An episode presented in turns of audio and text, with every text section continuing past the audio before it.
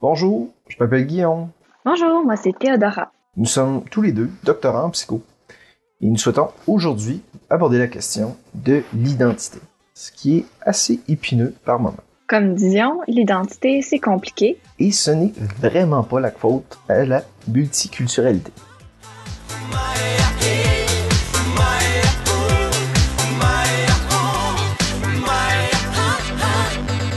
Alors, qui suis-je? Ben, t'es Guillaume.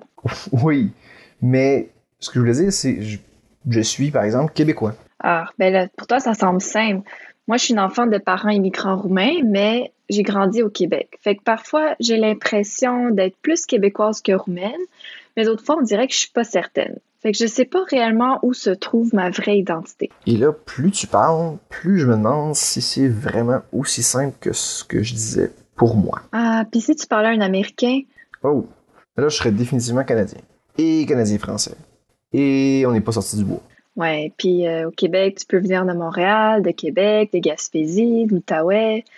En tout cas, on fera pas le tour, mais bon, ça change quand même pas mal, hein, d'une région à l'autre. En fait, le contexte change pour beaucoup comment on se définit. Nos actions dépendent de où on- nous sommes et avec qui.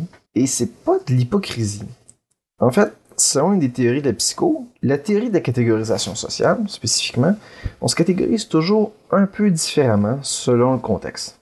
Je suis avec mes amis à l'école, bon, mais je me concevrai pas comme quand je suis avec ma famille. Ni même comment je le, comme je le fais lorsque moi et mes amis sommes ailleurs. Bref, l'important c'est que ce sont des facettes de mon identité. Je ne mens pas, je choisis simplement d'exprimer une partie de moi qui est valorisée dans cette situation. En fait, on connaît un peu tous le phénomène durant les Olympiques. On ressent de la fierté quand les athlètes de notre pays remportent une médaille, même si on n'est pas nous-mêmes sportifs.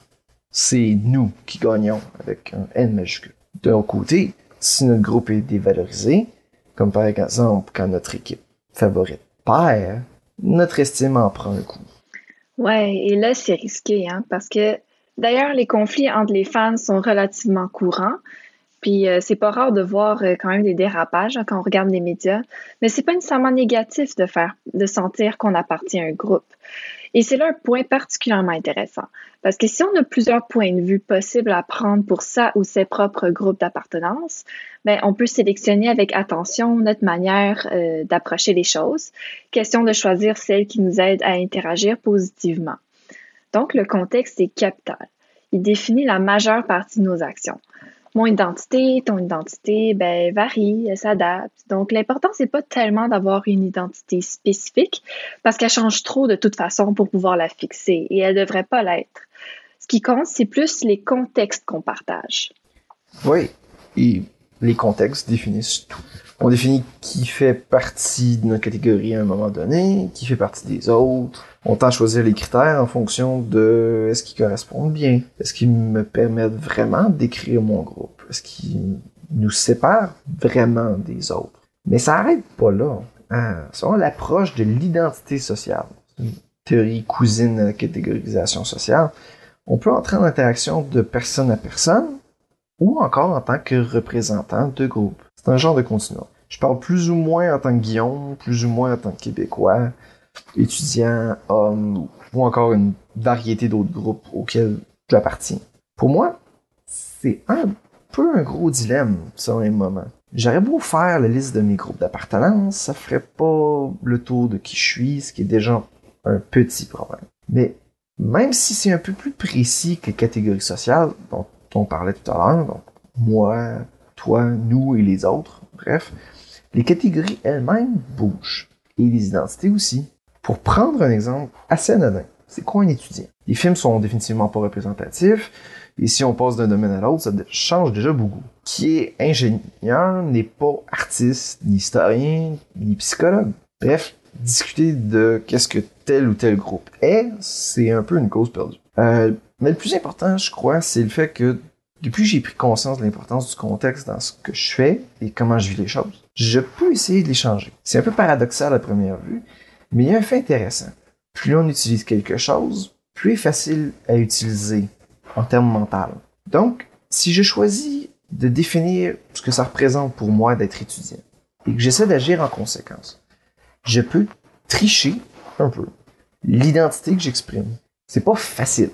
Et ça demande de faire bien attention quand on est face à une figure influente de notre groupe ou même à une masse de groupe, de, du groupe. Mais je crois que ça a de l'avenir. Tout le moins, je crois que ça en a pour, pour moi. Mm-hmm. Et c'est intéressant ce dont tu apportes parce que cette discussion me fait réaliser toute la complexité de la notion d'identité. Comme on cherche à tout prix à avoir une identité fixe et stable dans le temps, probablement pour pouvoir préserver une certaine cohérence de soi, mais on réalise pas qu'on n'est jamais un produit fini. Parce que bien qu'une part de l'identité demeure assez stable, la façon dont on se catégorise et on se définit, c'est toujours sujet à changement selon les expériences de vie et les, et les contextes auxquels on a été exposé. Euh, pour revenir à ce que j'ai apporté au début de notre discussion, comme j'ai longtemps senti un, conflit interne par rapport à mon identité sociale. Est-ce que je suis roumaine d'abord, québécoise ensuite? Le contraire. J'ai souvent eu l'impression d'être comme entre deux catégories sociales. Par contre, je réalise que je suis parfois roumaine, parfois québécoise, mais je suis les deux tout autant. Et c'est là toute la beauté de la chose. Je peux non seulement choisir mon identité, mais je peux aussi en adopter plusieurs et faire partie de plusieurs catégories sociales tout en restant authentique. Parce que, comme tu l'as mentionné, Guillaume, c'est pas d'hypocrisie, c'est juste faire preuve d'ouverture et de flexibilité euh, dans la définition de soi, ce qui peut être en bout de ligne assez euh, ben, extrêmement enrichissant en fait. Donc, euh, finalement, pour clore la discussion, puisque l'identité de soi se modifie selon le contexte, ça me permet d'être plus flexible ou perméable dans ma définition de soi.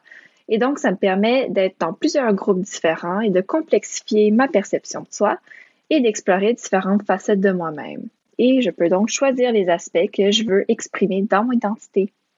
Merci Théodora d'avoir partagé un peu ton expérience personnelle. Ben, merci à toi Guillaume et merci à vous tous de nous avoir écoutés. Oui, merci à tout le monde. Ah, bon, je pense qu'on a fait le tour des merci, hein? Et ça paraît qu'on est Canadien. Ton arrière-arrière-grand-père, il a défriché la terre. Ton arrière-grand-père, il a labouré la terre.